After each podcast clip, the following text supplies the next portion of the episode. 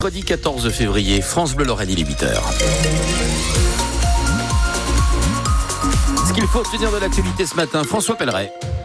La météo, on s'embrasse, on se dit je t'aime sous la pluie aujourd'hui. Oui, sous le parapluie, c'est pas sous le gui pour se faire un bisou comme à la nouvelle année, hein, c'est sous le parapluie. Euh, parapluie qui sera utile euh, effectivement tout au long de la journée. On ne verra pas beaucoup le soleil, voire pas le soleil. Juste un petit mot de la route pour vous dire que c'est compliqué sur l'autoroute A31. Depuis Feilly jusqu'à Moulins-les-Messes, c'est encombré dans le sens montant. Travaux et accidents. 8h01, le, le, journal et la fin de l'attente. On connaît le repreneur du Grand Est Mondial Air Ballon, François. C'est un groupe spécialisé dans l'événementiel depuis près de 25 ans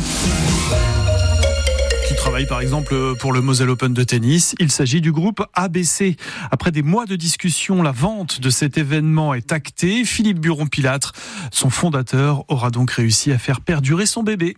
Ça s'est fait euh, fin novembre, début décembre, donc euh, c'est quand même très récent et il a fallu euh, imaginer un avenir en deux mois. L'idée, c'est surtout de tout mettre en place pour que ça puisse être organisé en 2025. On a déjà un peu de retard, donc euh, il est temps de taper dans la butte. Il va falloir euh, informer tous les pilotes du monde entier. Tout le monde a l'air euh, enchanté. Je pense que déjà les réseaux sociaux surchauffent dans le monde entier. On a déjà eu des appels d'un peu partout dans le monde pour nous féliciter nous dire qu'ils seront présents. Ça tombe le 14 février, euh, c'est à Saint-Valentin, c'est pour tous les amoureux des ballons. Le fondateur du Mondial Air Ballon, Philippe Buron-Pilâtre. Son événement continuera d'exister donc sur l'aérodrome de Chamblay. Rendez-vous à l'été 2025 du 25 juillet au 3 août. Ils seront deux députés de la France insoumise présents ce midi à l'hommage national rendu à Robert Badinter, place Vendôme à Paris, malgré l'opposition de la famille qui ne souhaite pas voir de mélanchonistes ni de lepénistes. Mais comme les hommages nationaux sont ouverts à tous les parlementaires, la députée LFI de Pont-à-Mousson, Caroline Fiat, sera présente, ainsi que Éric Coquerel qui est élu de Seine-Saint-Denis. Le RN n'enverra personne. Alors au-delà de cette polémique, évoquons Robert Badinter en ce jour d'hommage national, l'homme qui a poussé la France à abolir la peine de mort en 81.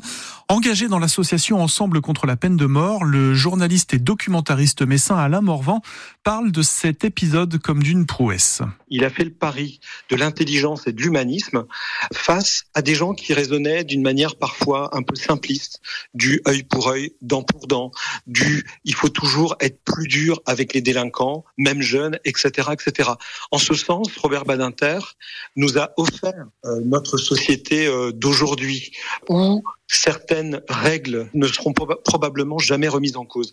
Et je pense là évidemment à la peine de mort. Hein. Beaucoup lui en veulent de ne pas avoir remplacé la, cette condamnation à mort par un, une sorte d'équivalent, une sorte de, prison euh, incompressible avec une durée euh, indéterminée. Il a eu un véritable poids et un geste historique. Je ne suis pas sûr qu'aujourd'hui on ait dans notre société des euh, politiques qui sont capables d'être aussi visionnaires. Hein, je ne le dis pas par nostalgie. Euh, on a besoin d'avoir des badinter pour nous montrer la voie.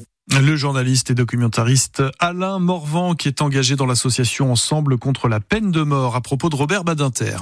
Un jeune homme de 20 ans est mis en examen et placé en détention provisoire après le meurtre de dimanche matin dans un foyer de Montigny-les-Messes. Il est soupçonné d'avoir tué à l'arme blanche un demandeur d'asile pakistanais. Il a été interpellé le même jour tout près des lieux du crime. Géocœur a permis de sauver une vie avant-hier en Moselle. Géocœur, c'est une invention mosellane récompensée par le concours Lépine.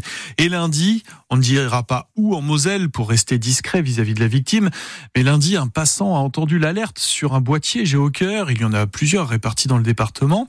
Les pompiers les font sonner quand ils sont alertés par pour un malaise cardiaque. Ça permet d'accélérer les secours le temps qu'ils arrivent, car les géocœurs sont toujours associés à un défibrillateur que tout le monde peut utiliser.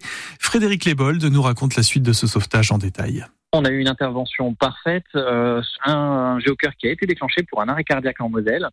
Un jogger passe devant le, le géocœur. Il se trouvait que c'était un ancien pompier qui n'avait jamais entendu parler du dispositif. Grâce au signal sonore et lumineux, euh, il comprend ce qu'il doit faire.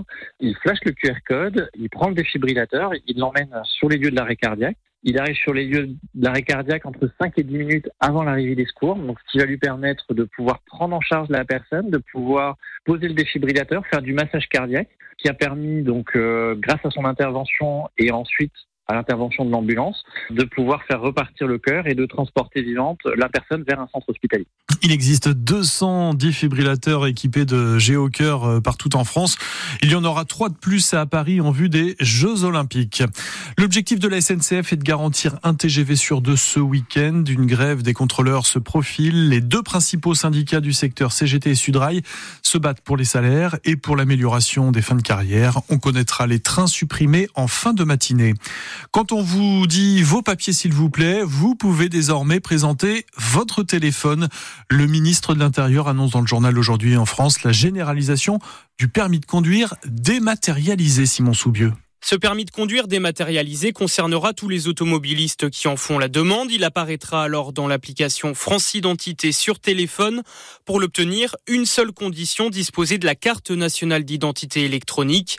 Passage obligatoire pour s'authentifier et importer son permis. En revanche, pas besoin de renouveler le permis de conduire pour obtenir sa version dématérialisée. En cas de contrôle des forces de l'ordre, il aura exactement la même valeur que le permis physique. En plus de ça, les policiers ou gendarmes n'auront plus à taper le numéro du permis. Évidemment, il n'y a aucune obligation à se procurer cette version dématérialisée sur son téléphone. Ça ne remplace pas sa complète, assure le ministre de l'Intérieur Gérald Darmanin, qui estime toutefois que cette version dématérialisée permettra de lutter beaucoup plus efficacement contre les usurpations d'identité. On est d'accord, le permis de conduire bien rangé dans votre forme euh, portefeuille, eh bien, reste valable, rassurez-vous.